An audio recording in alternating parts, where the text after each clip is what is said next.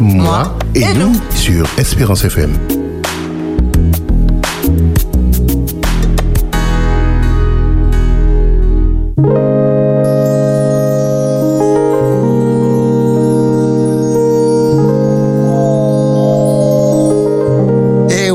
Bonsoir, chers amis auditeurs. Nous sommes heureux d'être là avec vous en ce soir. Nous aimerions profiter pleinement de cette soirée pour vous communiquer quelques informations, pour pouvoir partager avec vous. Alors, comme j'aime bien le dire depuis quelque temps, vous vous installez confortablement, vous prenez de quoi bien vous réchauffer, de quoi prendre note pour pouvoir apprécier ce moment que nous allons passer ensemble. Alors, j'aimerais vous présenter euh, mon équipe en ce soir. Jocelyn, bonsoir. Bonsoir Arsène, bonsoir à vous, chers amis auditeurs, auditrices des 91.6.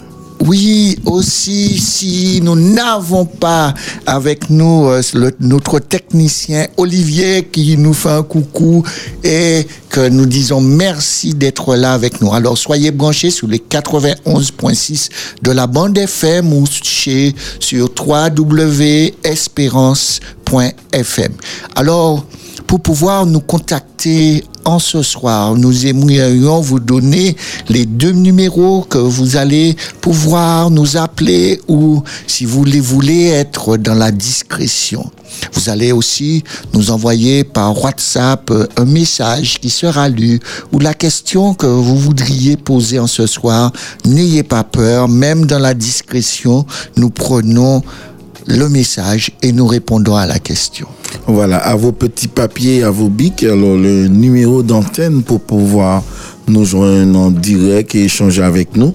05 96 72 82 51 ou aussi à scène le 05 96 60 87 42. C'est un numéro qui continue à fonctionner aussi et si vous souhaitez ne pas vouloir passer à l'antenne parce que on n'est pas envie qu'on reconnaisse votre voix ou autre, qu'en sais-je, alors vous avez la possibilité de, vous de nous laisser pardon, votre message, votre texto, message écrit sur le numéro WhatsApp 06 96 736 737.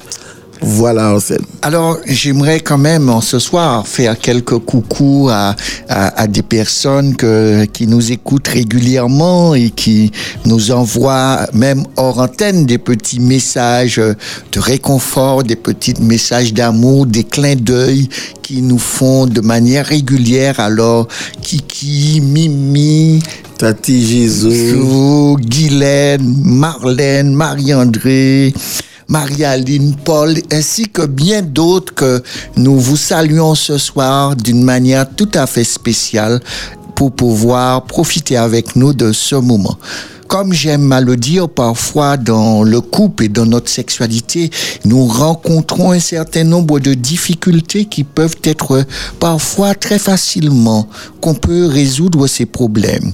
Nous avons besoin d'aimer, nous avons besoin euh, d'être aimés et nous devrions aussi prendre du plaisir à recevoir l'amour que nous avons à offrir et à recevoir. Alors cette émission, Trois mois et nous, nous permet de nous découvrir et de prendre le temps de nous écouter au travers d'un acte d'amour, de vous communiquer des informations pour mieux apprécier la vie seule et à deux.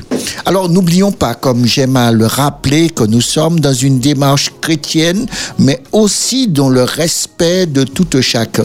Nous voudrions que vous preniez le temps de nous appeler pour nous donner votre expérience et parfois aussi votre expertise sur le sujet que nous abordons dans le but de nous aider mutuellement ensemble. Mais comme chaque soir, nous prenons toujours le temps de mettre euh, ce moment sur la protection de Dieu. Prions ensemble. Notre Dieu, notre Père, nous te remercions infiniment. Tu nous as conservé la vie jusqu'à cette heure et en ce soir, encore une fois, l'opportunité nous est donnée de pouvoir ensemble, en la présence de ton esprit, de pouvoir trouver les mots justes, de pouvoir trouver les éléments afin de nous aider à mieux nous comprendre, mieux comprendre notre corps et améliorer notre vie de couple. Que une fois de plus, nous ne pouvons que être reconnaissants de tous ces bienfaits que tu nous donnes gratuitement. Nous t'avons prié en Jésus pour ta gloire. Amen. Amen. Nous allons marquer une pause musicale et tout juste après, nous reviendrons et nous allons déjà vous présenter un petit, comment dirais-je, Un clin d'œil. un petit clin d'œil pour la semaine prochaine. À tout à l'heure.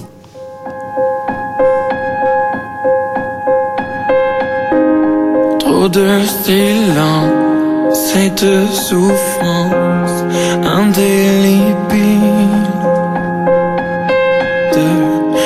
évidence, toute résistance est inutile Je passe chaque soir, seul dans le noir, à me morfondre J'aimerais y croire, mais mes espoirs tombés s'effondrent.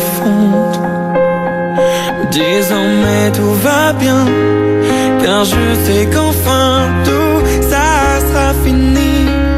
Quand je serai parti, à chacun son destin. Moi j'ai choisi le mien, je sais que c'est aujourd'hui le plus beau jour de ma vie.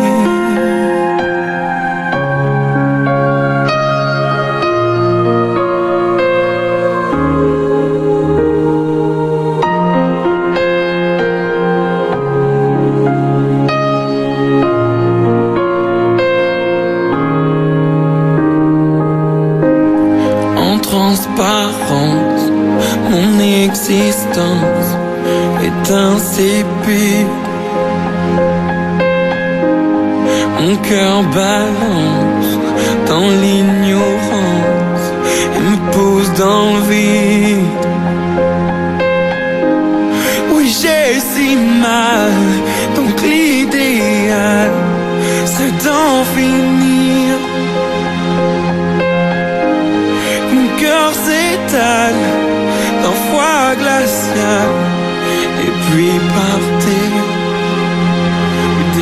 Désormais tout va bien, car je sais qu'enfin tout ça sera fini.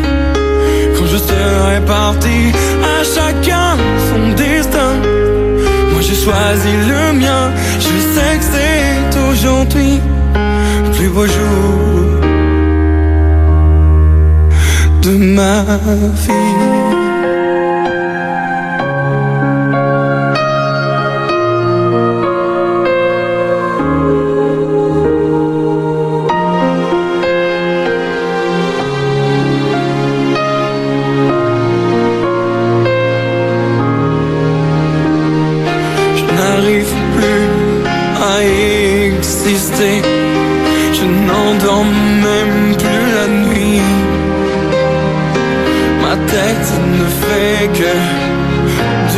Si ça ne serait pas mieux ainsi. Désormais tout va bien, car je sais qu'enfin tout ça sera fini. Quand je serai parti, à chacun son destin. Mais moi j'ai choisi le mien, je sais que c'est aujourd'hui plus beau jour de.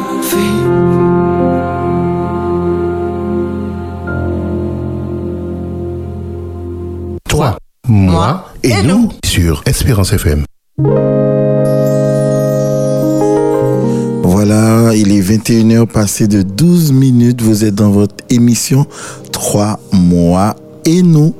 Votre émission qui traite du sujet de la sexualité, non seulement, mais des rapports humains entre les hommes et les femmes, entre monsieur et madame dans le couple, comment mieux vivre sa sexualité au sein de son couple et tout cela placé sous le regard de notre Dieu. Nous venons à l'instant d'entendre un magnifique titre, Sa souffrance, ma douleur. Par contre, nous n'avons pas l'auteur. L'auteur demeure pour nous dans notre euh, banque de musique inconnue. Donc, Si un auditeur qui a écouté attentivement ce, ce titre pouvait nous envoyer le nom de l'auteur, de l'interprète, ça aurait été formidable. Alors, nous avons plusieurs choses à voir. Oui, C'est- nous avons un clin d'œil parce qu'aujourd'hui 7 et si nous mettons 7, nous faisons 14. Exact. 7 plus 7, ça donne 14. Et 14 au mois de février équivaut à la Saint-Valentin. Et ça tombe lundi. Ça tombe lundi. Alors vous, vous pensez bien qu'on ne va pas, Hein? on va pas passer dessus. On va pas passer dessus. Donc voilà, c'est simple. Lundi prochain étant le 14 février, mesdames, vous êtes à l'honneur. Oui, messieurs aussi. Messieurs aussi. vous serez aussi à l'honneur. Vous serez aussi à l'honneur. Alors, j'ai entendu sur une, une radio, une, une radio FM aujourd'hui euh, que les animatrices, elles étaient un peu dubitatives de se voir être à la place des hommes et puis déclamer, déclarer leur flamme à leurs compagnons comme si, bon, elles n'ont pas été éduquées à faire ça. Ça serait peut-être l'occasion. Ça sera peut-être l'occasion lundi prochain. On va prendre le temps de répondre à, à, à ce, à cette nouvelle configuration, Configuration. qui se dessine et qui est là et qui, malgré cela se fait, même celle euh, qui fait la déclaration n'est pas 100% à l'aise dans cette déclaration. Qu'est-ce qui fait qu'on n'est pas à l'aise dans une déclaration euh, qui est une déclaration d'amour et pourtant euh, qu'on souhaite faire, mais qu'on ne souhaite pas faire euh, le, le- la, la, la première. Alors, Voilà, euh, comprendre ce, ce- ce- ce- cette action qui se fait. Donc, mesdames, messieurs, lundi prochain, restez à l'écoute. Il y aura des choses à gagner, tout simplement. Donc, lorsqu'on va vous demander d'appeler au 72 82 51, précédé du, du 05 96, bon, eh ben, les plus rapides, hein, Ouais. les plus rapides récompensés. seront récompensés. Vous pourrez venir dans les studios d'Espérance FM à Bois-Carré le lendemain, récupérer votre prison. Donc voilà, la parenthèse est fermée. Notre nouveau clin d'œil pour ce soir, notre lecture, notre livre de poche à partager. Oui, euh, ce soir, j'ai choisi de vous faire encore un autre clin d'œil sur un autre livre, Les cinq blessures euh, qui empêchent d'être soi-même. Alors, on va vous lire deux extraits de, de, ce livre que je vous propose en ce soir, parce que chaque lundi, nous prenons le temps de vous proposer un livre. Je sais que ça, avec moi, je vous invite à lire beaucoup. Mais euh, euh, choisissez dans les livres que je vous propose celles qui vous parlent pour pouvoir euh, mieux découvrir certaines choses, pour pouvoir améliorer votre quotidien. Les cinq blessures qui empêchent d'être soi-même de Lise Boudot. Alors, euh, c'est ce livre que je vous propose. Il est pas, il est très intéressant, il se lit facilement et cet auteur qui a écrit ce livre, c'est vraiment un best-seller où elle met l'accent sur à la fois euh, la blessure, l'accueil de la blessure, comment soigner la blessure et comment euh, en ayant soigné cette blessure, se dire que euh, cette blessure maintenant fait partie de moi et dans le processus, j'ai grandi au travers de cette blessure qui est là maintenant. Alors, je vais vous donner déjà en préambule quelles sont ces cinq blessures et vous dire sur laquelle nous allons vous parler en, en extrait. Alors, il y a la trahison, il y a le rejet, la trahison, l'injustice, l'abandon et l'humiliation. Voici les cinq blessures dont il est question dans ce livre et la blessure sur laquelle nous allons écouter deux extraits, c'est le rejet. Donc soyez attentifs. Le rejet. Le rejet est une blessure très profonde car celui qui en souffre se sent rejeté dans son être et surtout dans son droit d'exister. Parmi les cinq blessures, elle est la première à se manifester. Elle se présente très tôt dans la vie d'une personne. L'âme qui revient sur terre dans le but de travailler sur cette blessure vit du rejet dès la naissance et, pour plusieurs, même avant de naître. Voilà pour ce premier extrait. Et le second extrait, Malheureusement, la plupart du temps, le complexe d'Oedipe est mal vécu parce que la mère est trop possessive de son fils et le père de sa fille. Plus le père est dévalorisé, voire complètement ignoré parfois, plus il sera difficile de résoudre ce complexe. J'ai observé que ceux qui souffrent de trahison n'ont pas résolu leur complexe d'Oedipe étant jeunes. Cela signifie que leur attachement aux parents du sexe opposé est beaucoup trop grand, ce qui affecte leur relation affective et sexuelle plus tard. Et je vais m'arrêter là. Eh oui, ce sont les deux extraits qu'on vous propose. Alors, n'ayez pas peur, euh, vous allez le trouver sur les grandes plateformes, mais aussi, euh, même dans les grandes surfaces, j'ai vu ce livre-là, alors, euh, qui va vous donner quelques pistes aussi pour pouvoir soigner les blessures qui doivent être soignées chez vous. Alors, prenez le temps euh, de, de, de l'acheter. C'est un, petit, un petit livre de poche. Il oui, un petit livre de euh, poche, il se lit facilement, il s'emporte partout, et c'est, ça peut être un livre de chevet que vous prenez le temps d'apprécier. Alors, nous ouvrons notre sujet de ce soir, la, la mémoire du corps. Nous avons déjà vu un premier volet où ces trois questions que nous prenons le temps de développer. Qu'est-ce que la mémoire cellulaire? Qu'est-ce que la mémoire émotionnelle? Comment ça marche, la mémoire mus- musculaire, et comment elle fonctionne. Alors, voici euh, les points que nous avons abordés la dernière fois. Et cette mémoire cellulaire a à la fois trois entités que nous nous étions arrêtés dessus, la dimension personnelle, la dimension familiale et la dimension ancestrale qui est liée à la personne qui vit quelle que soit la situation, à la fois de joie comme de souffrance. Elle est nécessaire d'avoir de d'avoir un accompagnement qui vous permettra de mieux vous de mieux apprécier et de vous approprier votre vie.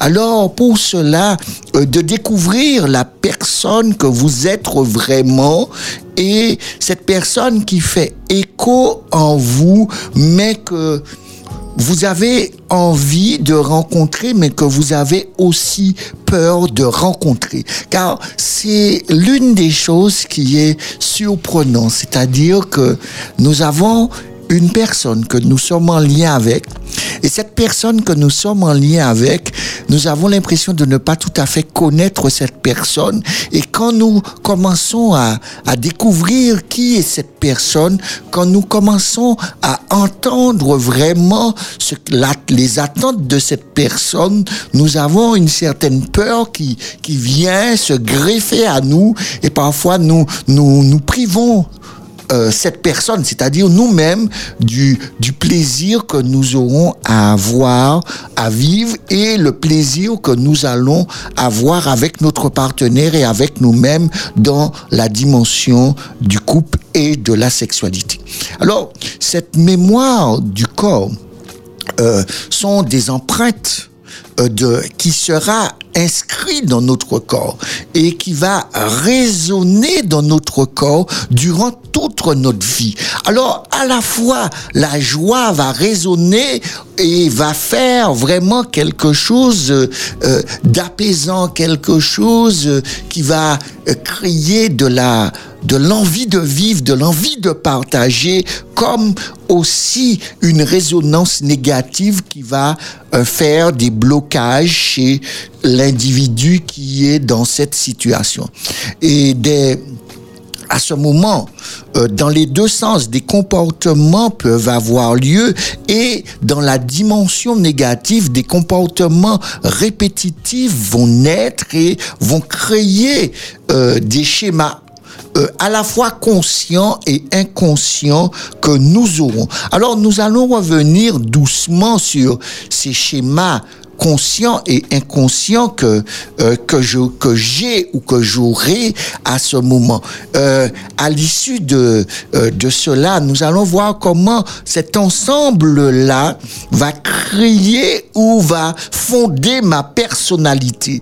Et cet ensemble qui fonde ma personnalité crée doucement chez moi cette personne que je connais, que j'apprécie et qui me permet euh, de vivre pleinement la vie que j'ai choisie. Alors pour cela, dans, dans cette dimension mentale, il me faudra euh, que je choisisse d'affronter les, les, les événements, les difficultés, les problèmes auxquels je vais rencontrer.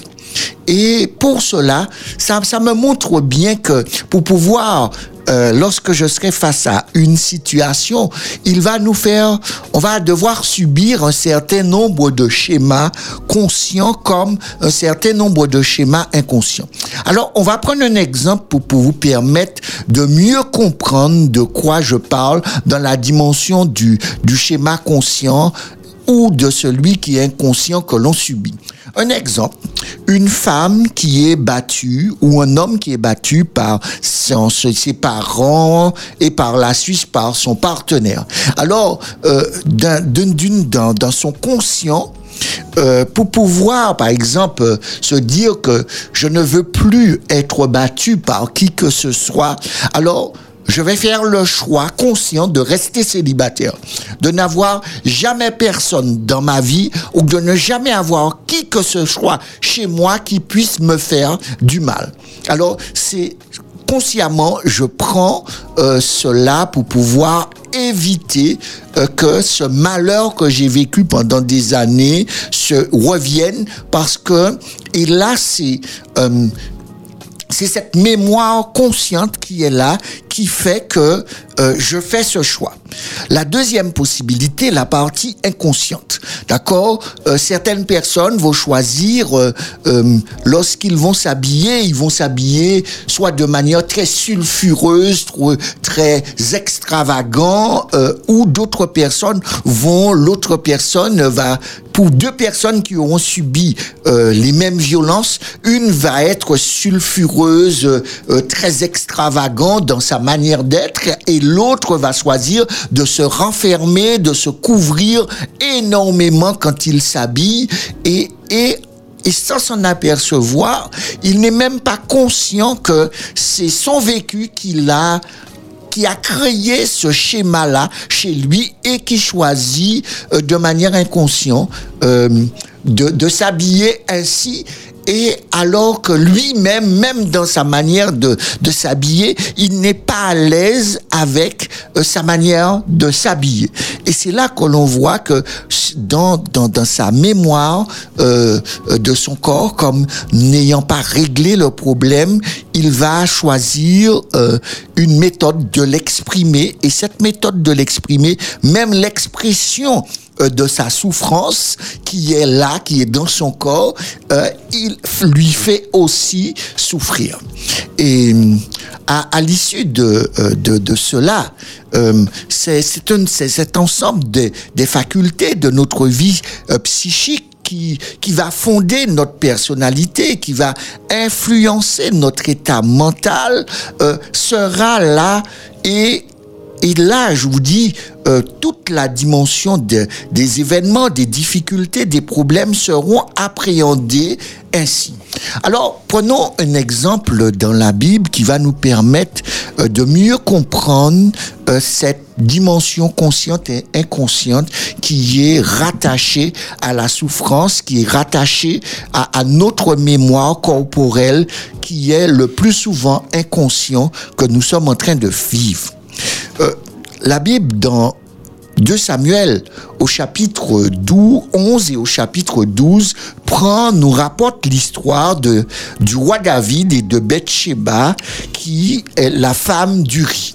Alors, L'histoire nous rapporte que David est- n'est pas parti à la guerre et il est sur le toit de sa maison et alors qu'il est sur le toit, il voit une jeune fille en train de se baigner et cette jeune fille est très belle. Alors, lisons quand même le texte pour pouvoir euh, bien asseoir cela. 2 Samuel 11, versets 2 à 4. Or, un après-midi, après s'être reposé, David se leva et alla se promener sur le toit en terrasse du palais. De là, il aperçut une femme qui se baignait. Elle était très belle. Il fit prendre des renseignements sur elle. On lui dit, c'est Bathsheba, la fille d'Eliam et la femme d'Uri le Hittite. David envoya des messagers l'inviter. Elle vint chez lui, il coucha avec elle, puis elle retourna chez elle. Or, elle venait de se purifier à la suite de ses règles. Bath- Alors, oui, continue. Bathsheba, la femme d'Uri, apprend la... Alors, je n'ai pas... Non, on va s'arrêter là pour On le moment. s'arrêter là, voilà. Et là, on voit que euh, David voit cette femme en train de se baigner, cette femme est belle, mais il pose la question, qui est cette femme? Et on lui dit, c'est la femme, la fille d'Eliam, la femme d'Uri le Hittite. Alors là, on a deux éléments très importants pour nous. Le premier élément, c'est la fille d'Eliam. Qui est Eliam Eliam, c'est l'un des douze euh, plus grand guerrier de David et qui faisait partie du grand conseil de David. Et Uri est à la fois fait partie de la famille des géants, des Hittites, qui euh, qui est pas euh, israélite, mais qui choisit euh, de venir se battre pour une autre nation qui n'est pas sa propre nation. Alors vous comprenez bien que si euh, Eliam, c'est l'un des douze, euh, l'un des douze qui fait partie du grand conseil de David, et Uri, qui est un géant, qui fait partie de l'armée de David, qui a laissé sa patrie et qui est venu se battre pour pour David.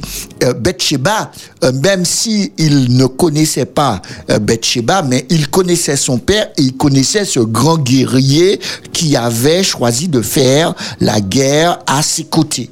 Et là, on- une autre information nous est donnée pour comprendre ce qui va se passer. On nous dit que elle vient de se purifier, ses règles viennent de se terminer, et après une semaine après que les règles soient terminées dans, dans l'histoire juive, la, la période de cette purification, on est en pleine période où cette femme est en ovulation. Et là, voici euh, que David va la faire venir, David va coucher avec Bathsheba et à ce moment, euh, l'informe euh, qu'il est qu'elle est enceinte. Et voici ce que David fait. David va faire Uri venir de la guerre et après qu'il fera faire venir Uri de la guerre, il va inviter à Uri d'aller vers sa femme, mais Uri n'ira pas. Et comme Uri ne couche pas avec sa femme, ça ne couvre pas euh, que David, euh, ce que David a fait. Et à ce moment, David va renvoyer Uri sur le champ de bataille et va demander qu'on le mette dans, dans des conditions pour que il puisse être tué. Et Da- David fait cela et Uri est tué à à- dans cette guerre. Et le texte va nous dire ceci. 2 Samuel 11, versets 26 à, 20 20 26 à 27. Bathsheba, la femme d'Uri, apprend la mort de son mari. Elle fait les cérémonies de deuil. Quand le temps du deuil est fini, David la fait, la fait venir chez lui. Elle devient sa femme et elle lui donne un fils. Mais ce que David a fait déplaît au Seigneur. Alors là, euh, Bathsheba va porter, et là, on sait que quelqu'un qui, a vécu ce que Bathsheba a vécu parce que euh, elle n'a pas choisi Et lorsque vous lisez le texte en, hébreu, littéralement, le texte ne dit pas qu'il coucha. Et, et c'est considéré pris, le texte dit pris de force. Et si on parle de pris de force, il est question d'un viol qui est fait et elle, elle a déjà cette première souffrance qui est là, qui est rattachée maintenant à son corps. Elle se retrouve enceinte pour pouvoir couvrir ce qu'elle est en train de vivre. David va faire tuer son mari et à ce moment qu'elle porte ce deuil-là, David, après le deuil, David va choisir de la prendre pour femme. Mais Dieu intervient et Dieu va intervenir par le prophète Nathan va envoyer euh, Nathan raconter une histoire à David et pour lui dire que euh, cette histoire et regardez la réaction de David par rapport à l'histoire que le prophète lui raconte. David se met dans une violente colère contre ce riche et il dit à Nathan, Aussi vrai que le Seigneur est vivant, l'homme qui a fait cela mérite la mort. Il a agi sans aucune pitié. Il doit remplacer la brebis volée par quatre autres brebis. Nathan dit à David, L'homme qui a fait cela, c'est toi. Et voici ce que le Seigneur Dieu d'Israël te dit. Je t'ai consacré comme roi d'Israël, je t'ai délivré de la main de Saül, je t'ai donné autorité sur la famille de ton maître Saül, j'ai mis dans tes bras les femmes de ton maître, je t'ai donné les peuples d'Israël et de Juda. Si ce n'est pas assez, je peux encore te donner deux fois plus. Pourtant, tu n'as pas respecté mes commandements. Pourquoi donc tu as fait ce qui est mal à mes yeux? Pourquoi tu as assassiné Uri le Hittite? Oui, tu l'as fait tuer par les Ammonites et tu as pris sa femme pour en faire ta femme. Eh bien, à partir de maintenant, il y aura toujours des morts violentes dans ta famille. En effet, tu t'es moqué de moi en prenant pour femme la femme d'Uri le Hittite. Écoute bien ce que je t'annonce. Je vais faire venir le malheur sur toi et ce malheur viendra de ta propre famille. Je vais prendre tes femmes sous tes yeux pour les donner à l'un de tes parents et celui-ci couchera avec tes femmes en plein jour. Oui, ce que tu as fait dans le secret, moi, je le ferai arriver en plein jour devant tout ton peuple. Et là, Voici une histoire qui nous est rapportée. Je vous invite à relire euh, de Samuel euh, chapitre 11 et chapitre 12 pour revoir cette histoire, pour voir euh, lorsque nous parlons de cette mémoire du corps et aussi de cette mémoire familiale et ancestrale qui est là. Nous avons les trois paramètres qui vont être là. Bathsheba vit cette mémoire du corps car à la fois euh, elle a été violée et son son fils euh, qui devrait naître va mourir et elle va porter cet enfant et cet enfant va naître et cet enfant va mourir. Alors elle a encore cette deuxième mémoire de son corps qui, qui lui rappelle le décès euh, de son fils. Et là, il y a la mémoire ancestrale et la mémoire familiale qui va être liée à l'histoire de David et qui va, sans que les enfants ne le veuillent, mais qui vont se retrouver dans une mémoire ancestrale qui est liée au fait que, n'ayant pas respecté les règles de conduite, les règles du savoir-vivre et du bien-être et les règles de Dieu, il va se retrouver dans une histoire familiale chaotique et qui va transmettre comme une malédiction à sa propre famille. Et là, c'est là que nous voyons cette mémoire ancestrale qui va s'imbriquer dans l'histoire de cette famille où le texte nous dit il y aura des, morts violents et, on verra euh, entre les enfants de David, si vous lisez les textes, vous verrez comment il y a eu euh, euh, des guerres entre les enfants, des meurtres entre les enfants même qui se sont passés. Et le fils par la suite, Absalom, qui couchera avec les femmes de son père en plein jour devant tout le monde pour pouvoir exposer au plein, en plein jour son autorité. Et ça, ça nous montre bien que lorsque nous ne faisons pas attention, lorsque nous nous comportons mal, nous blessons quelqu'un et nous faisons que cette personne-là euh, ait une souffrance qui va durer euh, quasiment toute sa vie.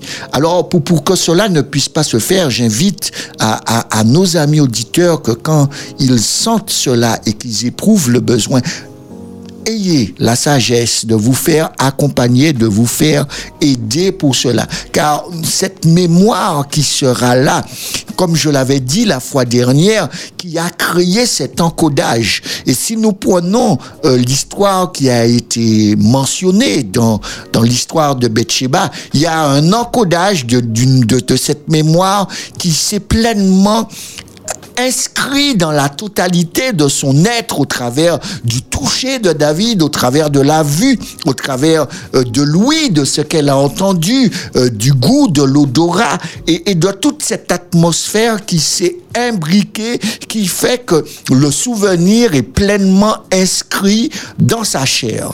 Et ce souvenir qui est inscrit dans notre chair nous invitera à à faire prendre conscience à l'autre de cette blessure qui est là. Et j'aimerais aussi rappeler à nos amis auditeurs que lorsque vous connaissez euh, les cicatrices ou même les blessures qui sont là, qui sont toujours ouvertes, ces plaies qui sont toujours ouvertes, vous avez le devoir de, de ne pas augmenter euh, la, la, la, blessure ni l'ouverture euh, de, de, cette blessure qui est là. Car euh, l'émotion euh, profonde, euh, volontaire ou involontaire, euh, qui, qui, que cela va générer sur la mémoire de cette personne, sur le souvenir de ce qu'elle a vécu, ne sera pas un souvenir du passé, mais un événement qui est toujours présent. Je, sur ce point-là, je voudrais on va, on va insister tout à l'heure sur la dimension du passé et de l'acte qui se vit dans le présent. Alors, on aborde cette mémoire à partir de, de, de, de, de ces dysfonctionnements qui est là, mais euh, de ces dysfonctionnements qui seront liés à ce qui m'est arrivé. Et, et ce qui m'est arrivé dans cette mémoire qui s'est inscrit en moi, qui, qui a créé, qui, a été stocké dans mes souvenirs, qui a été stocké dans ma chair, va faire que d'une personne à l'autre, la réaction ne sera pas le même. Alors, ce phénomène de, de mémorisation et de stockage du point de vue euh, euh, a a une capacité de stocker l'événement comme un événement heureux ou comme les événements malheureux. Mais il est clair que l'événement malheureux va créer une plus grande mémorisation et une mémorisation euh, beaucoup plus euh, marquée dans ce que nous sommes. Alors, c'est euh, une mémoire qui est souvent blessée euh, va se voir sur trois points. Euh, comme je disais, cette mémoire blessée devra euh, est, est, toujours va va s'actualiser, va se euh, ça va, va s'actualiser, parfois va se réactualiser ou l'accomplissement euh, peut être heureuse comme peut être malheureuse. Mais il est clair que lorsque nous prenons une blessure et que euh, son actualisation, sa réalisation a été bien accompagnée dans l'accomplissement de ce qui m'est arrivé, par le fait que j'ai eu un bon accompagnement, j'aurai une finalité heureuse. Et c'est cette finalité-là auquel on va s'attacher, mais pas à la mémoire du souvenir qui va euh, être inscrit en nous et qui sera toujours inscrit en nous. On ne pourra pas l'enlever. Alors, la mémoire douloureuse de, ce corps évoque euh, cette terrible puissance d'enregistrement que ce corps a. Euh, cet encodage, heureuse ou malheureuse, au travers de nos sens, parce que euh, un événement que j'aurais résolu aujourd'hui, euh, que j'aurais fait la paix avec, garde toujours un encodage malheureux ou heureux. Et cet encodage malheureux ou heureux, il suffira que s'il a été associé à une odeur, imaginons que euh, Jocelyn, euh, ta femme t'a donné une gifle dans la cuisine alors que tu étais en train de cuisiner. Euh, tu étais en train de cuisiner, il y avait une odeur dans la cuisine du repas que tu étais en train de faire. Eh ben, ton corps aura encodé pas seulement la gifle, mais l'odeur, toute l'atmosphère qui était là. Et une autre fois que tu seras dans la cuisine seul, à refaire le même repas, le même parfum va venir, la tristesse revient et parfois même les pleurs, alors que il n'y a rien qui qui destinait à voir cette tristesse, mais l'encodage de la souffrance qui est lié à, l'odeur qu'il y avait dans le lieu au moment où ça s'est fait, fait ressurgir le souvenir. Et c'est pour cela que il nous faudra vraiment euh, nous, nous faire aider à des moments pour pouvoir nous en sortir. Cela fait de la douleur quelque chose de euh, contemporain. Et quand je dis contemporain, c'est une, un événement du, du présent, mais qui est un événement du passé, mais qui est un événement du présent. Le souvenir appartient à l'époque du présent, d'accord Au temps présent que nous sommes, pourtant la réalité de l'événement est dans le passé. Ce qui veut dire que la gifle que tu as eue ça s'est fait en, en 2000. Et pourtant, on est en 2022.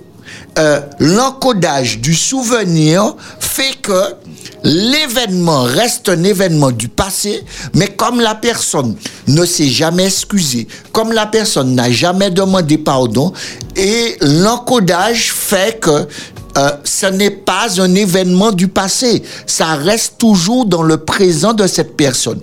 Et là, euh, quand on voit quelqu'un qui a souffert et qui a eu des situations graves, et on se dit pourquoi c'est après 20 ans, 30 ans que cela sort? Parce que euh, l'encodage qui avait été fait, comme cette personne n'avait pas forcément la capacité au moment d'accueillir la souffrance, d'accueillir cette douleur, son corps va créer comme, une, comme un effet anesthésiant pendant une période qui peut être courte ou longue et qui va faire qu'à un moment, cette souffrance-là peut se réveiller. Mais quand cette souffrance se réveille, il n'est pas un événement du passé, il est un événement qui, qui vient de se vivre ou qui se vit maintenant.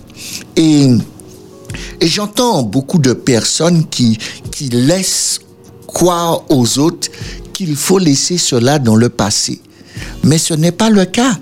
Ce n'est pas le cas pour celui qui vit cela, parce que il le vit dans le présent, parce que sa mémoire, la mémoire de son corps, a réveillé quelque chose, et quand il l'a réveillé, il ne l'a pas réveillé comme un événement du passé, mais comme un événement qui est, euh, qui est dans le passé, mais qui se vit aujourd'hui.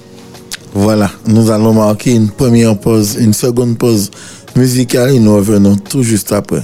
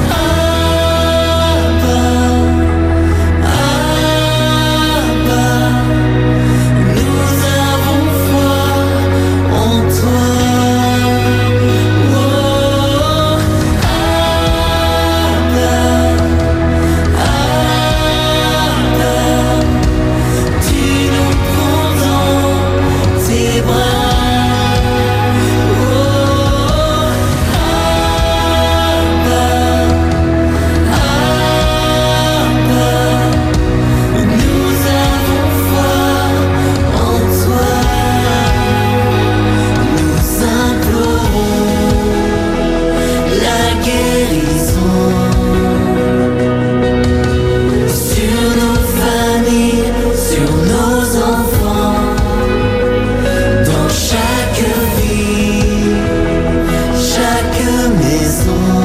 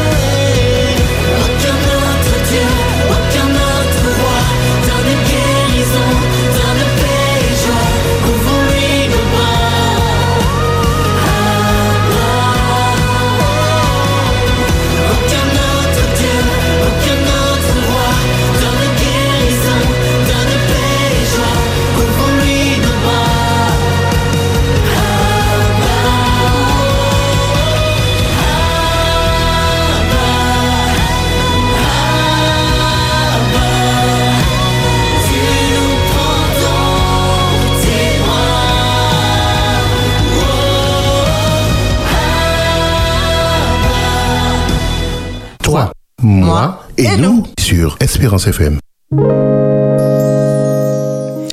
Voilà, vous venez à l'instant d'écouter un magnifique titre du groupe Glorious, La guérison.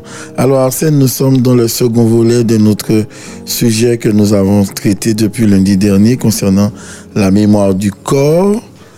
Donc, euh, nous avons déjà parlé de, de la mémoire cellulaire, comment elle interagit de manière indépendante du reste du corps, plus ou moins, et que à cela euh, euh, euh, sont rattachés des événements, un événement, une, euh, comment, un fait. Oui.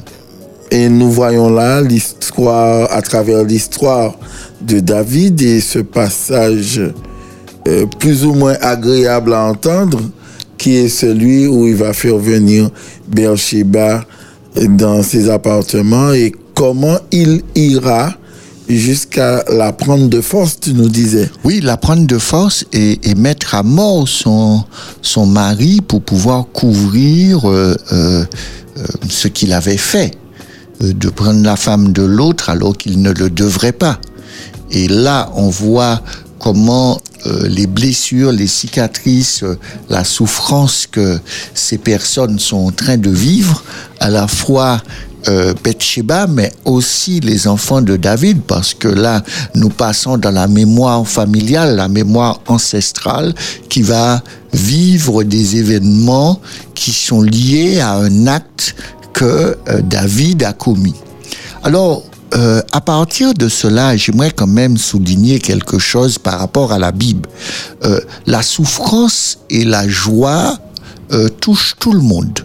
Euh, la violence, la maladie, les accidents, les problèmes relationnels, l'échec euh, n'est pas euh, ne pas à être reconnu, être mal aimé, être aimé, le mariage, le divorce, le devenir des parents, toutes ces choses-là sont, sont là.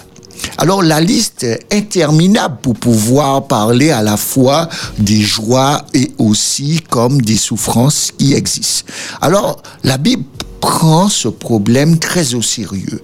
Elle parle aussi de la souffrance spirituelle qui est la conséquence de la séparation, de la rupture, de la relation avec Dieu.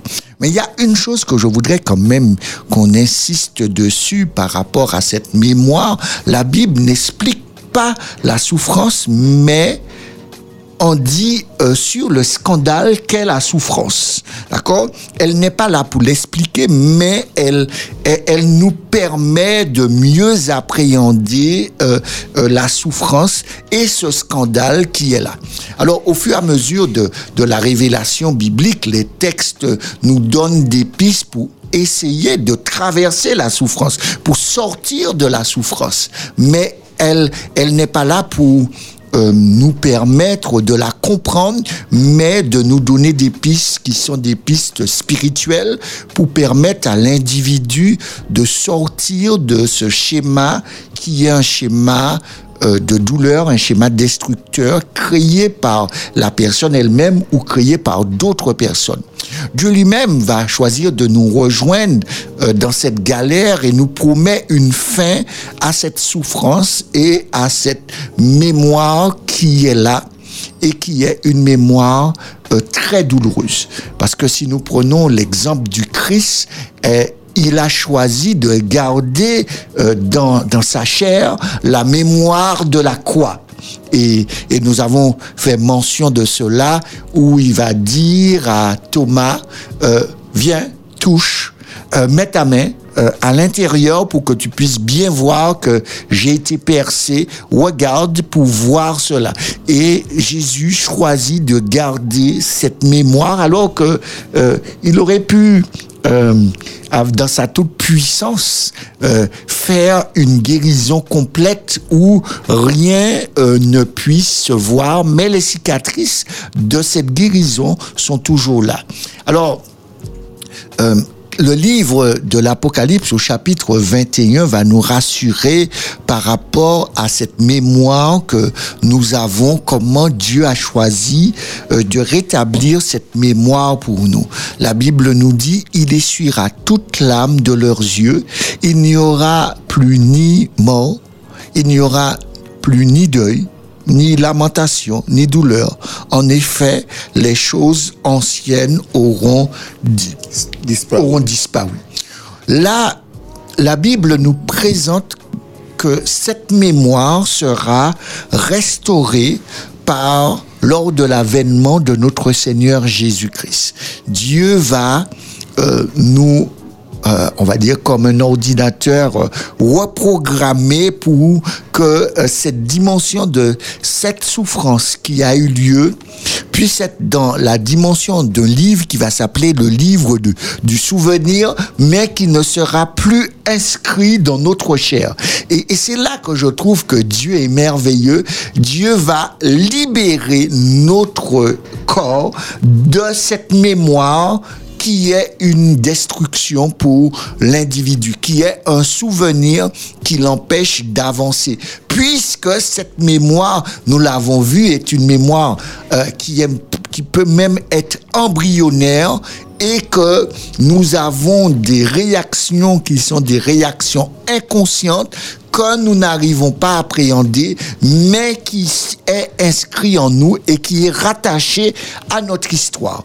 Alors, il faut bien nous rappeler que il est impossible euh, pour nous de nous rappeler des souvenirs vécus avant trois ans, et pourtant, euh, notre corps, lui, n'oublie jamais d'enregistrer ces moments qui sont là et que nous ne connaissons pas, mais qui est dans notre inconscient. Une infinie d'expressions sensorielles, corporelles, qui ne sont pas euh, conscientisées et qui agissent sur nous. Et, et ces, ces, ces, ces expressions euh, qui ne sont pas conscientisées, on peut prendre différentes choses ou euh, euh, un certain nombre de, euh, de peurs que, euh, que, que, que notre mère a eues, euh, des violences qu'elle a subies, à la fois verbales, à la fois physiques, qui est rattachée à cette dimension sensorielle du corps qui est qui n'est pas conscientisée, mais que notre corps a emmagasiné et qui fonctionne avec euh, sans pour cela arriver à à pouvoir euh, voir la porte de sortie. Et pourtant, il y a une porte de sortie, il y en a deux, et, Dieu nous donne déjà la première porte en mettant euh, des spécialistes, des thérapeutes qui peuvent nous accompagner dans, cette démarche euh, du souvenir, dans cette démarche de cette libération et, de, travailler un travail sur cette mémoire du corps pour être libéré de certains souvenirs, de certains mots, euh, d'une certaine source, de certains échecs qui se répètent ou de certaines douleurs qui sont là. Et ces douleurs que je vous parle, ce sont pas des douleurs qui ne sont pas, euh, qui sont simplement psychologiques, qui sont des douleurs qui ont une réaction physiologique sur votre corps, sur vos muscles, sur vos os, sur votre chair, et qui sera présent. Alors, euh, certaines personnes, euh, euh, prenons l'exemple d'un enfant quand il est à l'école, euh, qui, est en, classe primaire et que euh, chaque matin ou certains matins, euh, quand ça devient récurrent, euh, il a mal au ventre, il a... il- a plusieurs réactions physiologiques euh, euh, qui sont là, ou quand il arrive à côté de l'école, euh, pour descendre de la voiture, il est comme pétrifié, il n'arrive pas à descendre de la voiture parce que à l'école, il est harcelé par, par, par, par ses petits copains, par ses petites copines, par plusieurs personnes, qui fait que euh, sa mémoire de, de son corps va chercher à, à le protéger en, en faisant que, euh, créant une réaction qui doit être lue par les adultes pour pouvoir euh, aider cet enfant dans la situation de crise qu'il est. Ou maintenant, si nous allons maintenant dans la partie euh, au niveau du couple, D'accord? Dans le couple, souvent, euh, on a euh, un déséquilibre de la qualité de la relation, euh, un déséquilibre du plaisir sexuel qu'on pourrait prendre ensemble parce que l'autre nous a informé de comment euh, ça, certaines choses lui sont arrivées dans le passé et certaines choses qui lui sont arrivées ont inscrit en, en sa personne. Il faut que tous nos amis auditeurs comprennent que dans la relation que les personnes ont eue dans le passé, soit dans la relation familiale, soit dans la dimension ancestrale qui est liée à l'éducation, euh, tous ces, phénomènes ont créé sur celui que vous avez à côté de vous une histoire. Et une histoire à la fois de joie et une histoire malheureuse qui a créé un encodage. Et cet encodage-là va va lui permettre de vivre la relation avec vous. Mais il y aura un certain nombre de réactions qui seront, euh, on va dire, euh, euh, conscientes et certains qui seront inconscients. Et ceux qui sont, euh, qui ont compris euh, que ce qui est arrivé à l'autre, je ne dois pas chercher à le blesser, je ne dois pas chercher à, lui faire du mal. Et quand je ne lui fais pas du mal, quand je prends le temps de l'aimer, quand je prends le temps de lui offrir euh, ce qu'il y a de meilleur, alors son encodage malheureux sera euh, étouffé par l'encodage de joie, de plaisir et d'amour que je lui offre. Voilà, nous allons marquer une nouvelle pause puisque le temps file vite et nous réalisons que nous allons pas tarder à passer à la question tabou que nos auditeurs attendent avec impatience. Nous vous rappelons que vous aurez l'opportunité, juste après la pause musicale, de nous appeler au 05 96 72 82 51 ou de nous laisser vos messages sur notre WhatsApp 06 96 736 737. À tout de suite.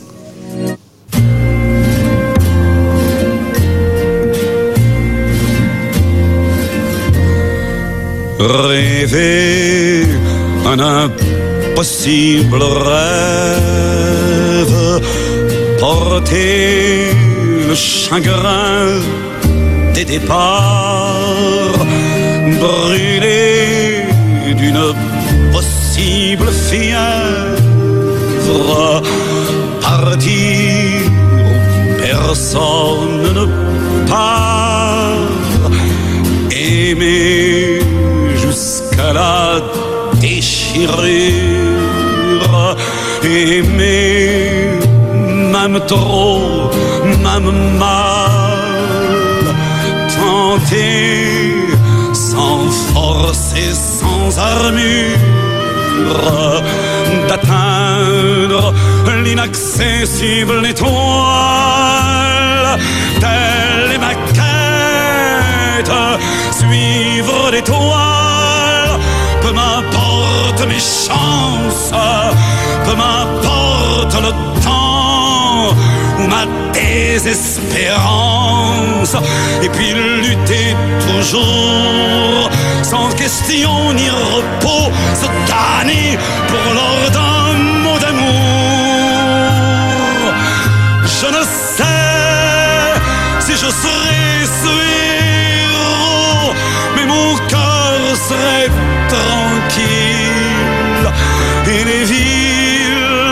villes s'éclabousseraient de bleu parce qu'un malheureux.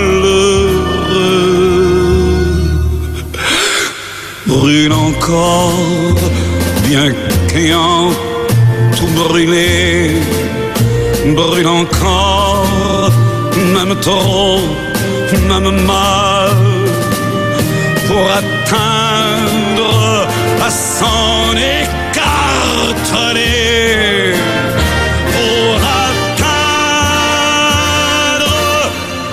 l'inaccessible étoile.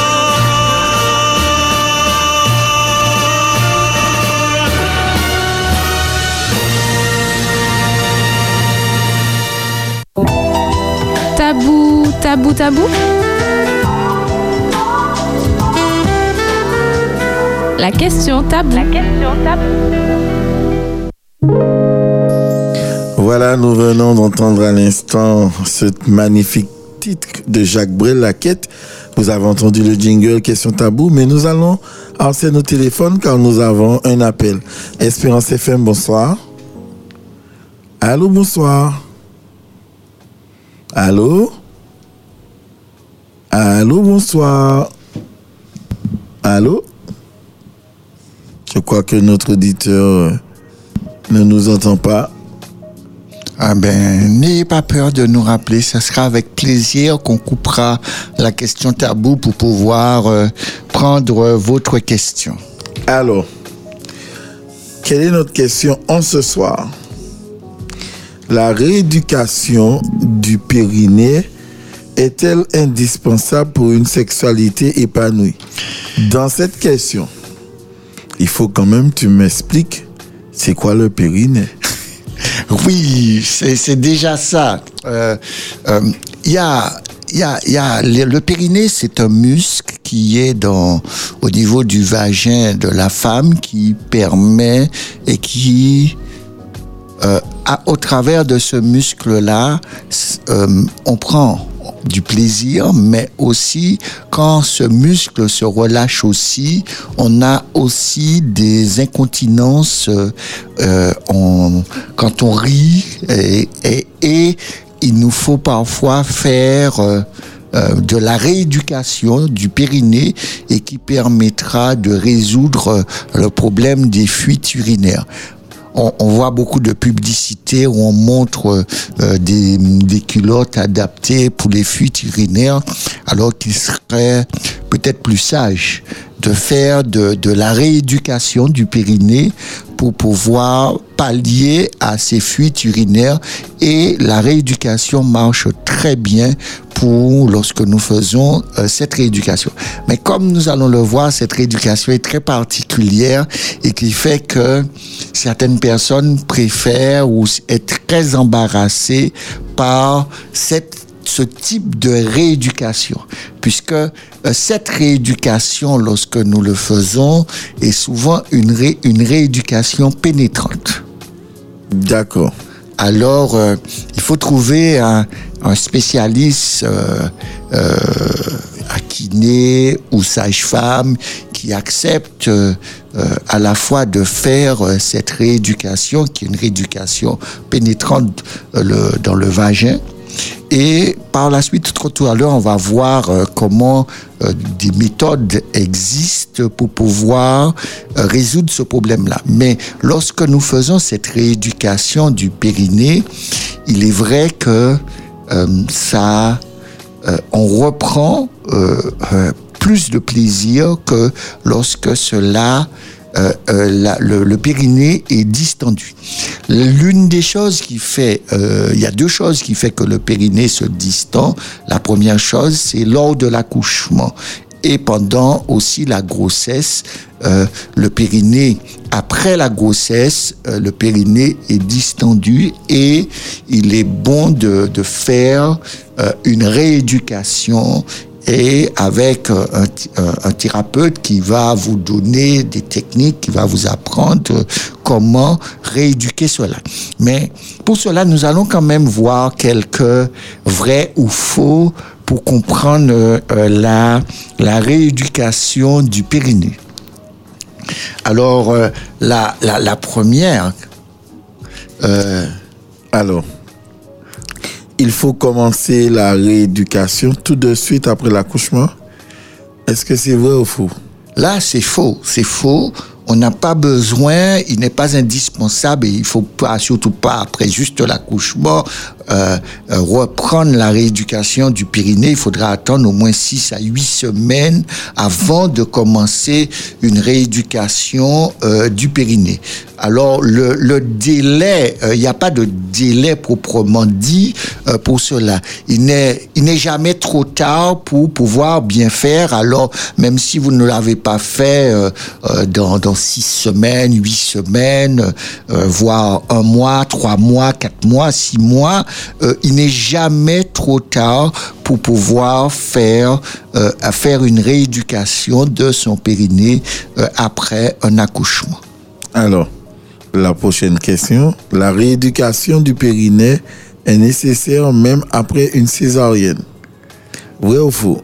C'est vrai, c'est vrai parce que on pense toujours que lorsque l'on fait une rééducation du périnée, il s'agit euh, que lorsque la femme a accouché par voie basse, qu'on a besoin de faire la rééducation du périnée.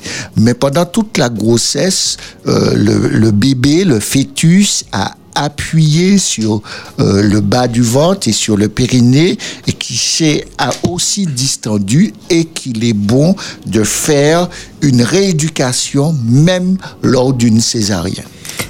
La rééducation se fait forcément avec une sage-femme. Vrai ou faux? C'est faux, c'est faux. Euh, la rééducation ne se fait pas seulement avec euh, une sage-femme, il peut se faire avec, avec aussi avec euh, euh, un kiné qui, qui, qui peut faire cette rééducation pour nous et nous accompagner dans cette rééducation, dans cette pratique. Mais il y a une chose que je dis à, à, à nos amis auditrices en ce soir, il faut insister sur l'importance des questions, du questionnaire à poser à, à, à, au thérapeute avant de se lancer dans cette rééducation, car euh, euh, c'est pas tous les thérapeutes qui aiment euh, pratiquer cette, cet accompagnement, on doit le dire euh, à, à- clairement et on doit poser les questions pour savoir est-ce que cette personne est prête vraiment à, à, à faire cette rééducation qui est, euh, comme je disais, une rééducation qui est souvent pénétrante et qui a besoin euh, qu'on- que le thérapeute nous, nous manipule et qui est parfois, euh, qui est de l'ordre euh, d'une d'une- d'un accompagnement thérapeutique euh, très intime et ce n'est pas euh, toutes personnes qui, qui sont prêtes et qui veulent le faire. Alors, la méthode avec sonde est la meilleure pour rééduquer son périnée. C'est faux. D'accord Maintenant, euh, il y a aussi des méthodes qui existent pour pouvoir le faire. D'accord Euh, Il y a euh, d'autres méthodes pour pouvoir rééduquer son périnée. L'important, c'est d'être à l'aise avec celle que nous allons prendre pour pouvoir rééduquer euh, le périnée. Alors, il existe euh, deux types de méthodes principalement, d'accord? Euh, La méthode manuelle, euh, avec les doigts, le, le, le praticien ou la patiente fait des exercices de, euh, musculaires, d'accord? Et la deuxième méthode, c'est euh, une méthode, euh, c'est la méthode d'électrostimulation, c'est-à-dire qu'on introduit à l'intérieur du vagin une sonde avec euh, un, ordinateur qui va euh, donner des petits coups d'électricité, comme un peu euh, les appareils que l'on pose sur autour de, de la taille pour faire la rééducation. Euh, euh, pour pouvoir, euh, pas, pas seulement de la rééducation, mais pour pouvoir bien avoir les abdos, eh ben, c'est un peu un appareil qui fait ce même, ce même fonctionnement, mais à l'intérieur du vagin. Alors, vous savez qu'il y a aussi des accessoires qui va permettre à, à, à, à, tout chacun de faire aussi une rééducation de son périnée. On, on a tous l'idée euh, qu'un périnée euh, n'a pas assez de, tonicité, euh, provoque euh, des fuites urinaires ou euh, ou la, descente d'organes, mais ce n'est pas seulement cela pour lequel on va utiliser des, des objets qui vont permettre d'améliorer cela. C'est aussi dans la sexualité. Dans la sexualité, euh, lorsque nous avons un périnée qui n'est pas euh, qui est relâché, euh, la, la, la dimension du plaisir va va aussi diminuer. Ça, ça rapproche. Alors, euh, qu'est-ce qui se passe? C'est que les branches, euh, lorsque nous faisons de la rééducation, les branches du clitoris euh, va à ce moment euh, se retrouver de la tonicité pour aussi avoir plus de plaisir. Alors, trois accessoires que je vais vous proposer en ce soir pour vous permettre de vous aider à, lors de la rééducation du périnée. Euh, la première, ce sont euh, euh, les boules de geisha. Euh, la deuxième, c'est le cône vaginal et la troisième, l'électrostimulateur. Alors, si vous avez, euh, si vous venez de, de- d'accoucher, euh, vous ne vous ne vous jetez pas tout de suite sur les accessoires, d'accord? On n'est pas dans une urgence euh, tout de suite après son accouchement. Prenons le temps pour cela.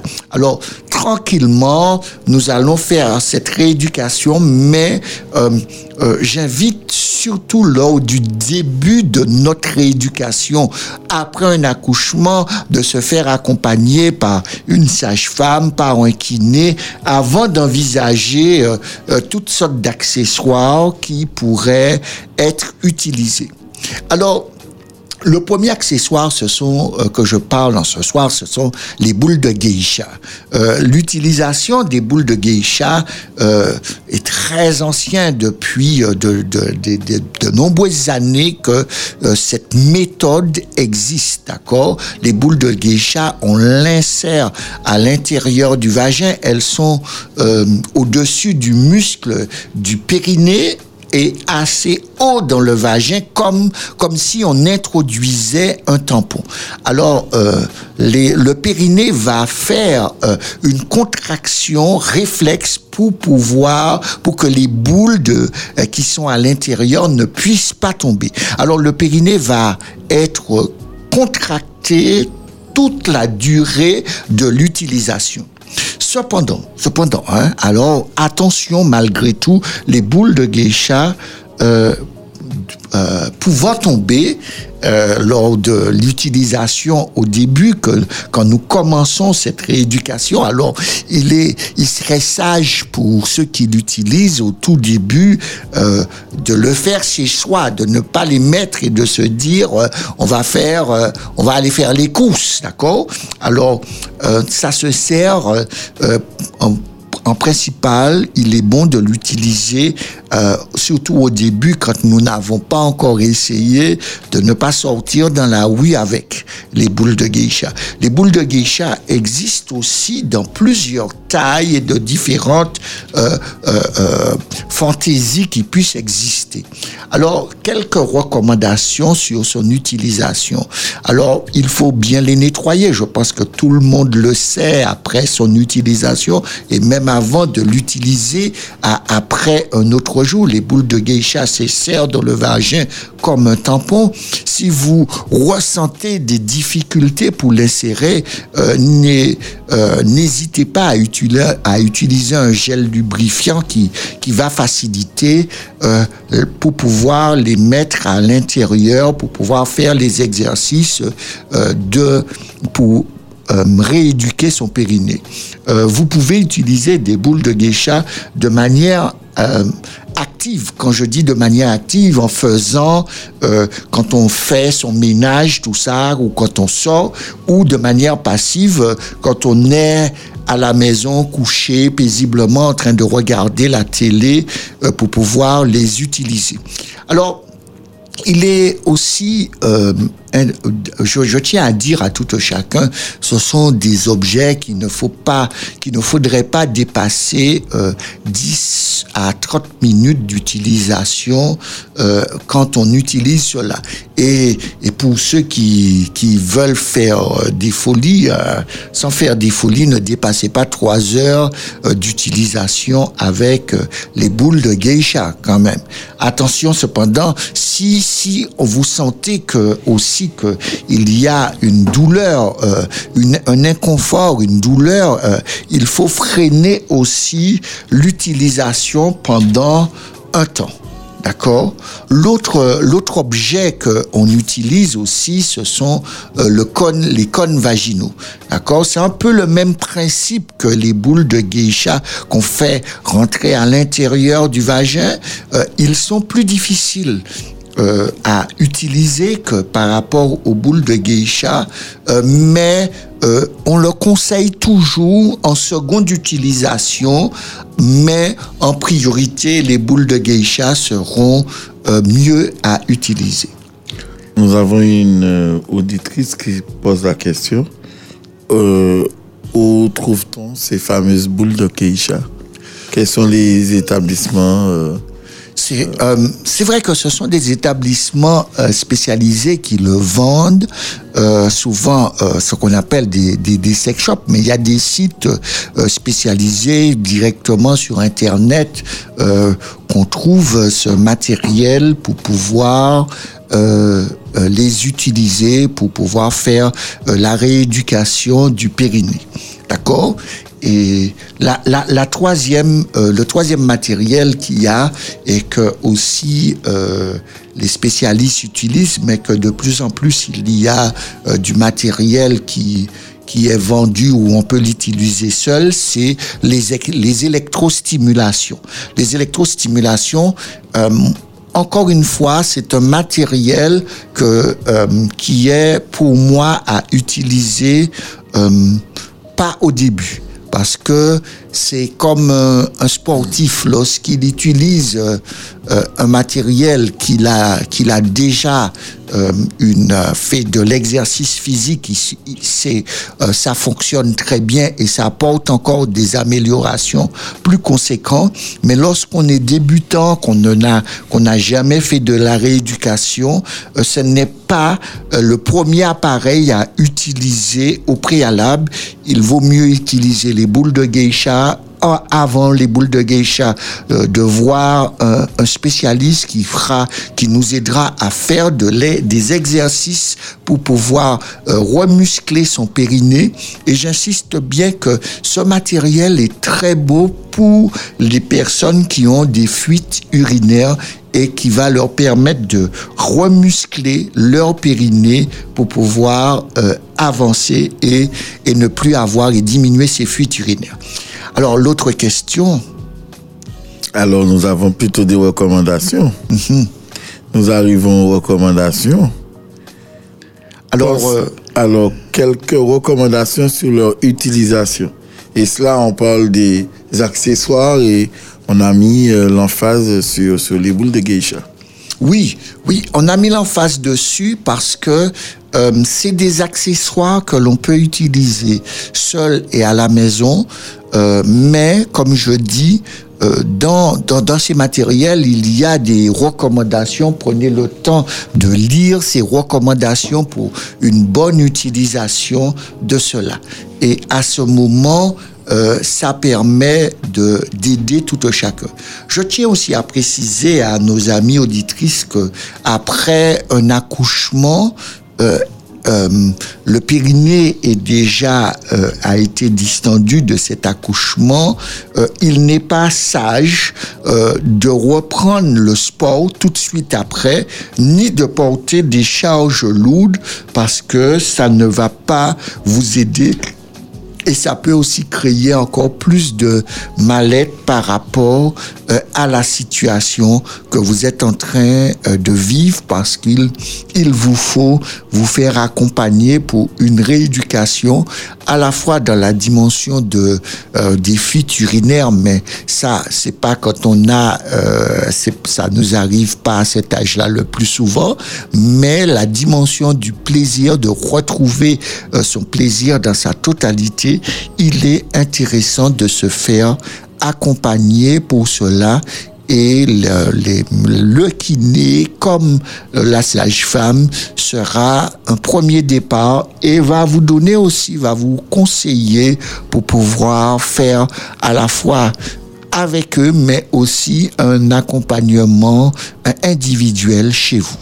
Voilà. Nous vous rappelons, chers amis auditeurs, que vous pouvez nous appeler au 05 96 72 82 51 ou encore le 05 96 60 87 42 ou si vous ne souhaitez pas tout simplement passer à l'antenne, comme le font déjà des auditrices, vous nous laissez votre message au 06 96 736 737. Nous allons marquer une pause musicale et nous revenons tout juste après.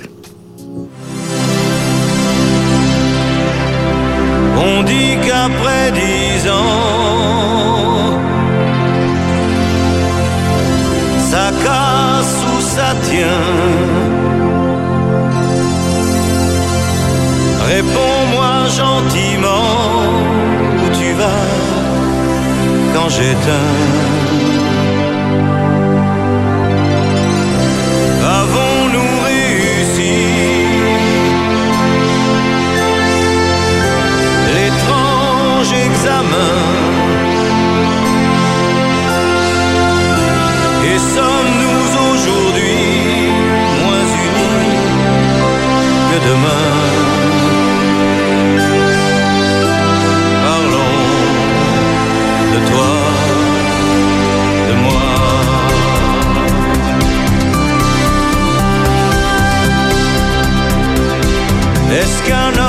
Homme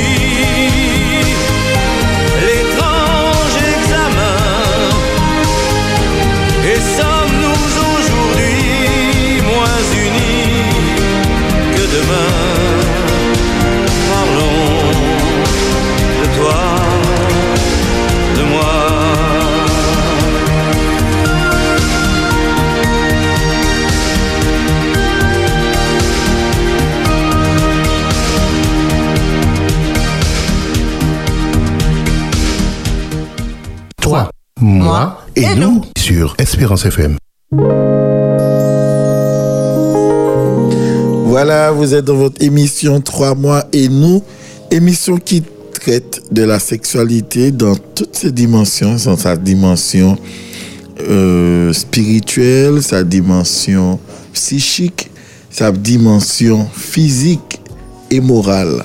Voilà. Et là, ce soir, nous avons traité déjà la question tabou, nous avons mis en lumière certains éléments et c'est plutôt la femme qui a été mise en avant ce soir parce que c'est une question qui lui était directement posée et qui la concerne directement puisqu'on a parlé de la rééducation du périnée et ce après l'accouchement naturellement. Oui, pas forcément après l'accouchement, hein, parce que même hors de l'accouchement, nous avons aussi euh, une rééducation qui peuvent être faite pour les femmes, pour les fuites urinaires, mais aussi la fois prochaine, nous allons aussi faire euh, que cela, vous montrer que les hommes aussi euh, doivent faire et peuvent faire de la rééducation euh, pour pouvoir euh, euh, mieux réussir à la fois dans leur sexualité, mais aussi euh, par rapport aux fuites urinaires qui sont là. Et on n'en parle pas beaucoup, on parle beaucoup de celui euh, de la femme, mais il y a aussi celui de l'homme que nous allons aussi insister dessus. Nous avons reçu quelques messages que je voudrais quand même dire à nos amis auditrices que euh, il n'est pas question de dire à tout chacun euh, une priorité pour pouvoir utiliser des accessoires. Euh, le but est de permettre à de faire une rééducation équilibrée, mais dans cette rééducation équilibrée, nous disons mettons en priorité, en avant, avant tout, un accompagnement avec euh, des spécialistes qui ont l'habitude de faire ce travail et qui nous permettra de retrouver un, un épanouissement euh, à la fois dans, pour son intimité par rapport aux fuites urinaires, par exemple, mais aussi dans la dimension du plaisir sexuel, parce que lorsque le périnée est distendu, le plaisir est moindre que si nous avons fait une bonne rééducation euh, de son périnée. D'accord? Et quand on n'a pas beaucoup de plaisir, euh, on n'a pas non plus envie, mais plus euh, nous trouvons que le plaisir atteint son paroxysme, le plaisir nous donne, nous stimule et crée en nous toute une énergie euh, euh, euh, qui nous submerge comme un tsunami, c'est sûr que on aura encore plus envie euh, de, de partager cette intimité avec son partenaire. Alors, quel que soit l'objet que nous allons utiliser, nous l'utilisons de manière euh, euh, équilibrée, de manière euh, qu'on ne soit pas dans l'excès et, et comme certaines personnes qui sont dans l'excès du chocolat. Non, ne soyons pas dans l'excès. Je vous ai invité euh, de ne pas dépasser maximum 30 minutes lorsque vous utilisez euh, ce type de d'accessoires pour pouvoir faire de la rééducation. Donc- si vous le faites euh, seul, sans vous faire accompagner, mais si vous le faites, à, vous avez un spécialiste qui vous fait, que vous vous faites accompagner, il vous donnera par rapport à vous-même et aussi il vous expliquera par rapport à comment votre corps réagit. Est-ce qu'il faudrait avoir un temps de 10 minutes, un temps de 20 minutes, ou, mais euh, il vous accompagnera pour une bonne réalisation et aussi d'une bonne rééducation de votre périnée. Donc, ce que tu nous dis, en fait, euh, pas d'acharnement. Non, pas c'est- C'est pas la d'acharnement. peine d'acheter une, une valise avec 36 éléments et de vouloir s'acharner à utiliser les 36 éléments coûte que coûte pour voir un résultat. Oui, oui, mais je laisse à tout un chacun avoir leur propre valise et, savoir combien d'accessoires qu'ils mettent dans leur valise. euh, Ça, ça, ça ne me regarde pas, mais je sais que c'est, c'est, un pavé que tu m'as lancé là. Mais euh, malgré tout, nous, nous nous disons à tout un chacun, euh, l'objectif, ce n'est pas le nombre d'accessoires, parce qu'on peut avoir tous les accessoires et ne pas euh, être épanoui parce que nous n'avons pas pris le temps de nous écouter, nous n'avons pas pris le temps euh, d'écouter notre propre corps, nous n'avons pas pris le temps euh, de nous offrir à nous-mêmes, d'offrir à l'autre et, que l'autre puisse accepter de recevoir et, prendre du plaisir à donner. Alors tous ces accessoires-là ne vont pas résoudre le problème. Le problème est avant tout quel rapport que j'ai dans le partage avec l'autre, quel rapport que j'ai avec moi-même, comment je m'accueille, comment j'accueille l'autre, euh, est-ce que je suis prêt à, à m'investir d'une manière euh, tellement grande que euh, vous avez vu quand nous avons parlé du prisme que dans le prisme que je suis, ma dimension morale, psychique, physique et spirituelle est, est complètement euh, re- remplie de tout ce qui fait mon bonheur et que euh, je fais que mon bonheur soit euh, pleinement apprécié et que je puisse euh, donner à l'autre l'appréciation que j'ai de ma propre personne. Et, et vous savez, lorsque nous parlons de, comme nous l'avons vu, de cette mémoire du corps, euh, il se loge aussi dans, dans, dans, dans ce prisme qui est la personne que nous sommes. Et lorsqu'il s'est logé dans, dans la personne tout entier, dans tout notre traite, d'accord elle va réagir ou il va réagir de telle ou de telle manière.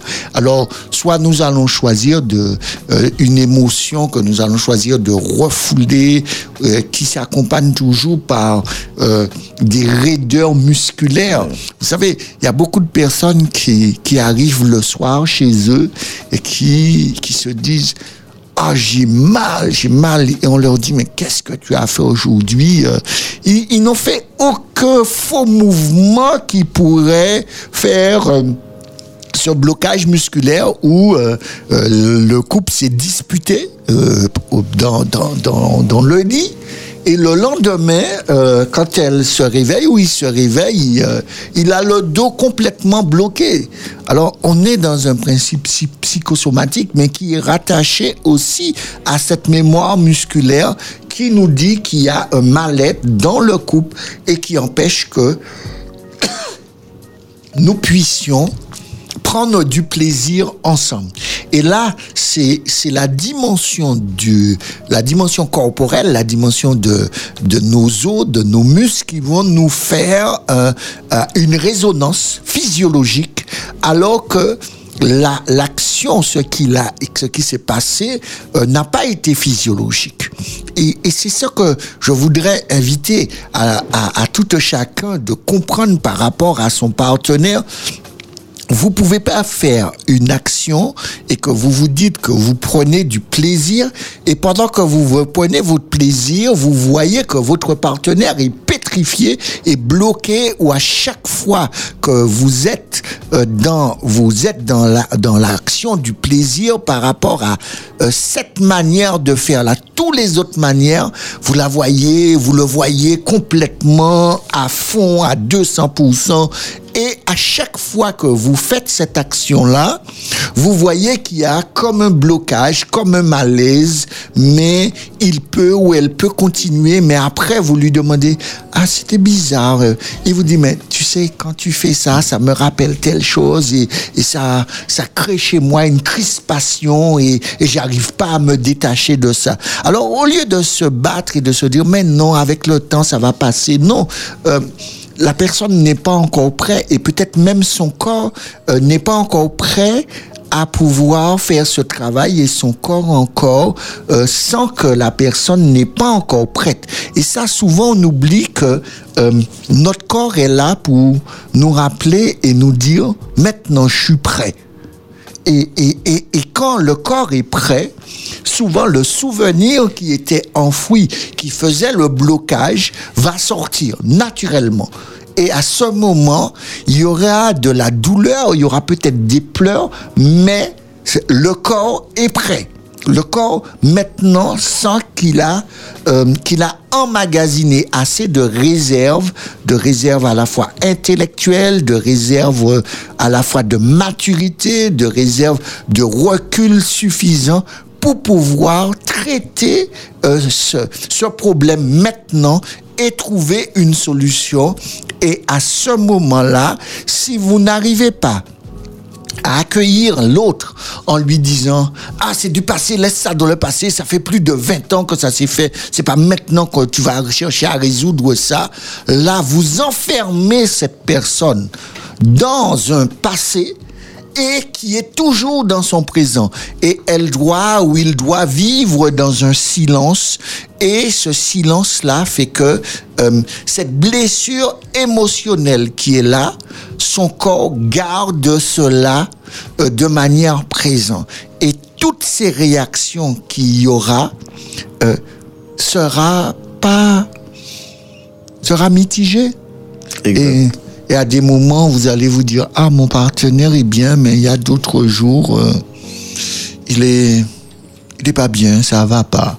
Mais euh, prenons le temps de donner à l'autre la possibilité euh, de d'exprimer, de nous dire qu'il est en souffrance. Et cette souffrance-là, prenez le temps d'entendre cette souffrance parce que cette résonance qui est là, vous n'imaginez pas à quoi consiste la résonance. Nous avons pris tout à l'heure l'exemple d'un enfant ou d'un homme ou d'une femme qui a été battu dans son enfance, qui se retrouve avec un partenaire encore violent qui, qui, qui, qui, qui frappe ou qui, qui a des mots qui fait de la violence au niveau de ses mots à ce partenaire. À ce moment, euh, nous avons, nous réalisons que cette personne-là euh, va souffrir, est en train de souffrir. Mais cette souffrance est déjà euh, est dans dans sa dans son corps par rapport à cette mémoire familiale qui est là, à cette mémoire ancestrale que quand il va, il observe ses grands-parents et peut-être ses arrière-grands-parents qui sont encore vivants, il réalise que ses grands-parents, son grand-père ou sa grand-mère traitent son, son, le partenaire ainsi. Maintenant, euh, son père qui est là ou sa mère qui est là reproduit exactement le même schéma et que lui-même, à ce moment, il réalise que euh, il vit cela ou il fait vivre cela à, à quelqu'un d'autre et on est dans cette mémoire familiale, dans cette mémoire ancestrale que je ne veux pas et que de manière consciente comme de manière inconsciente, je suis en train de reproduire un schéma et ce schéma-là euh, me fait souffrir. L'autre histoire, c'est que euh, il faut aussi que dans cette mémoire de ce corps, que l'autre entend que euh, il y a quelque chose qui est là. Euh, j'ai été euh, violé, euh, j'ai eu un accident et j'ai perdu une partie de mes facultés. quelque chose que j'ai perdu et ce que j'ai perdu, je ne vais pas le retrouver. Par contre, on peut m'apprendre à me réapproprier ou de m'approprier la vie d'aujourd'hui. Mais ce que j'ai perdu, je l'ai vraiment perdu. Alors, acceptez que l'autre ait perdu quelque chose et que vous pouvez lui apporter quelque chose de nouveau, mais vous ne pouvez pas apporter ce que l'autre a perdu. Exact. D'accord? Et, et ça, euh, c'est cette personne-là qui va faire un travail euh, sur lui-même, qui va se faire aider et qui va exprimer à la fois toute la souffrance qui est liée à cela, euh, tout ce qu'elle vit, parce que on pense connaître quelqu'un. Mais quand on connaît quelqu'un, c'est qu'on se pose la question, voici l'événement qui lui est arrivé. Euh, Qu'est-ce que cela a produit chez cette personne? Et cette personne-là, maintenant, peut-être, euh, n'éteint plus les lumières ou toutes les lumières chez elle, chez lui. Il a une veilleuse. Pourquoi a-t-il une veilleuse continuellement allumée? Pourquoi il faut que la lumière du couloir soit systématiquement allumée? Pourquoi que quand il se couche, il a besoin d'être dans telle ou telle position? Et sans s'en apercevoir, il, euh, dort en fœtus.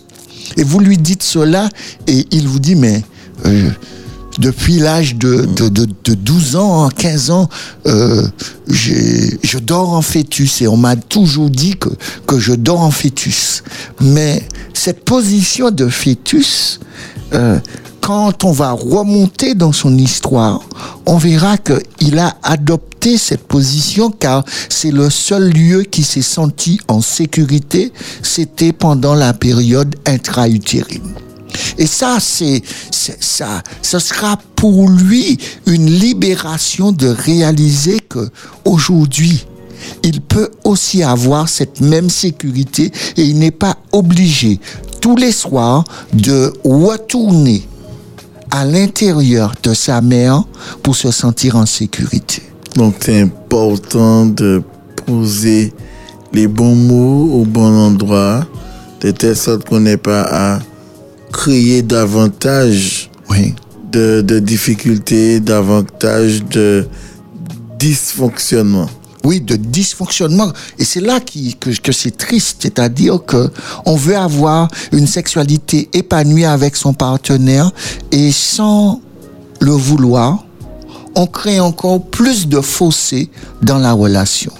Et, et quand on a, quand on, on, on comprend que l'autre vit quelque chose, l'autre a vécu quelque chose, et ce que je vois n'est pas le fruit du hasard, mais euh, même si je n'arrive pas à lier cela à, l'événement ou à un événement, je vois malgré tout les réactions.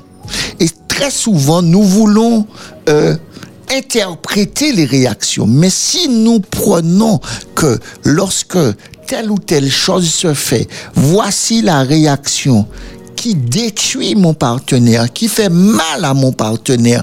Et je vois, même quand je touche mon partenaire, je vois des frissons, je vois des, je vois une peur, je vois de la tristesse. Alors à ce moment, je choisis de transformer cette peur, cette tristesse par de la sécurité, par le fait de, de créer chez l'autre au travers de ce que je suis un climat de confiance pour que l'autre puisse arriver à s'ouvrir, pour que l'autre puisse entendre cette personne qu'il est et ne plus avoir peur de la personne qu'il est. Parce que cette personne lui fait peur parce que cette personne-là, à chaque fois qu'il a qu'il a essayé de sortir la tête de l'eau, on l'a souvent écrasé. Écrasé. Nous allons marquer une dernière pause musicale puisque le temps file vite en scène. Oui. Et nous allons arriver à la conclusion pour notre thème de ce soir.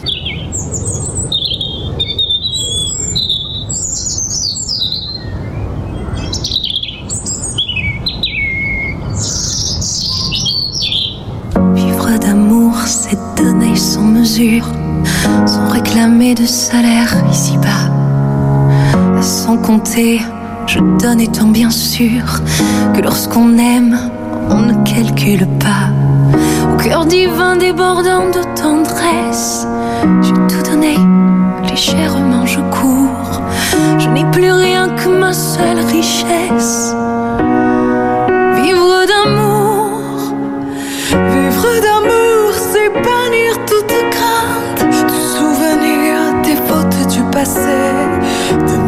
Je ne vois nulle empreinte. En un instant, l'amour a tout brûlé. Flamme divine, notre et douce fournaise. En ton foyer, je fixe mon séjour. C'est dans tes feux que je chante à mon aise. Je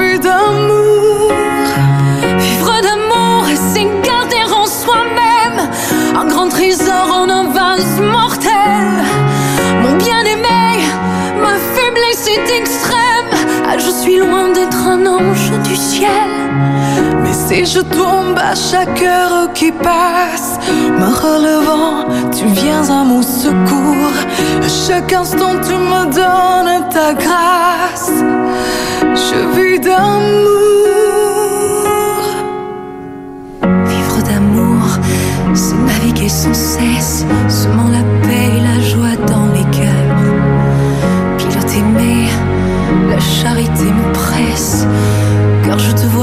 âmes, mes sœurs. La charité, voilà ma seule étoile. À sa clarté, je vogue sans détour. J'ai ma devise écrite sur ma voile.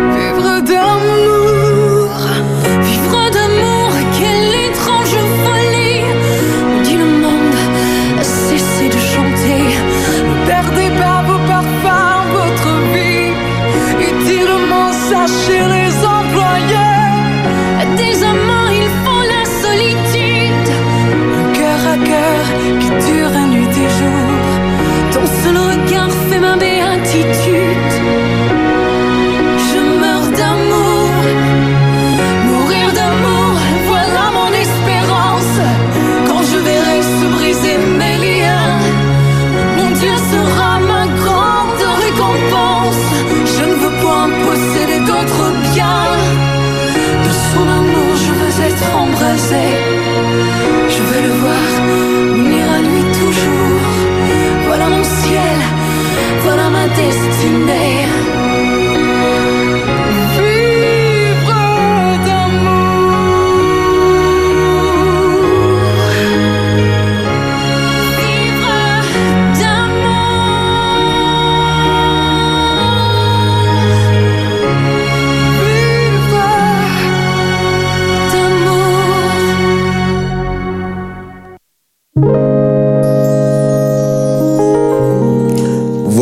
Chers amis auditeurs, vivre d'amour, c'est un beau message de fin. Très beau message. Puissions-nous vivre et baigner dans l'amour. Il est 22 heures passées de 50 minutes. Nous allons demander à Arsène de nous dire quelques mots de conclusion. Et après quoi, nous allons devoir vous séparer. Simplement, nous vous rappelons que lundi prochain, c'est une spéciale. Ah oui, lundi prochain, c'est une spéciale, une spéciale Saint-Valentin. Et, et, et ceux qui le souhaitent, euh, appelez-moi, je vous enverrai un lien qu'on m'a envoyé que je trouve particulièrement intéressant, Intéressant pour la la Saint- Saint-Valentin. Alors, ce sera avec plaisir que je partagerai ce lien avec vous pour pouvoir offrir quelque chose à quelqu'un parce que j'ai trouvé ce que la personne me propose, il c'est parfaitement intéressant et ça vaut le coup. Alors, comme nous vous l'avons dit, n'ayez, n'hésitez pas de nous appeler, nous aurons déjà 10 bouquets à offrir à, à- à- à- aux personnes Alors. qui vont nous appeler. Je vais vous dire, ne croyez pas que vous allez nous appeler dans la première heure et que vous allez pouvoir euh, gagner les 10 bouquets et puis ça va s'arrêter là. Non, non, non, non. Nous allons répartir les 10 bouquets sur les deux heures d'émission. Oui, et puis nous aurons aussi quelques livres que nous allons vous offrir un lot spécial sans doute, un ou deux lots spéciaux, on verra. Mais en tout cas, nous allons répartir sur l'ensemble des deux heures d'émission les cadeaux à offrir et que vous pourrez bénéficier et récupérer tout cela dans les studios d'Espérance FM.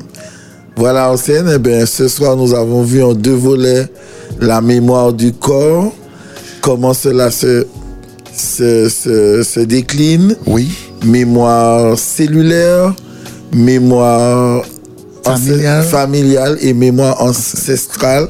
Et qu'est-ce que cela peut générer comme dysfonctionnement chez l'homme ou chez la femme? Et comment aussi pouvoir réparer cela.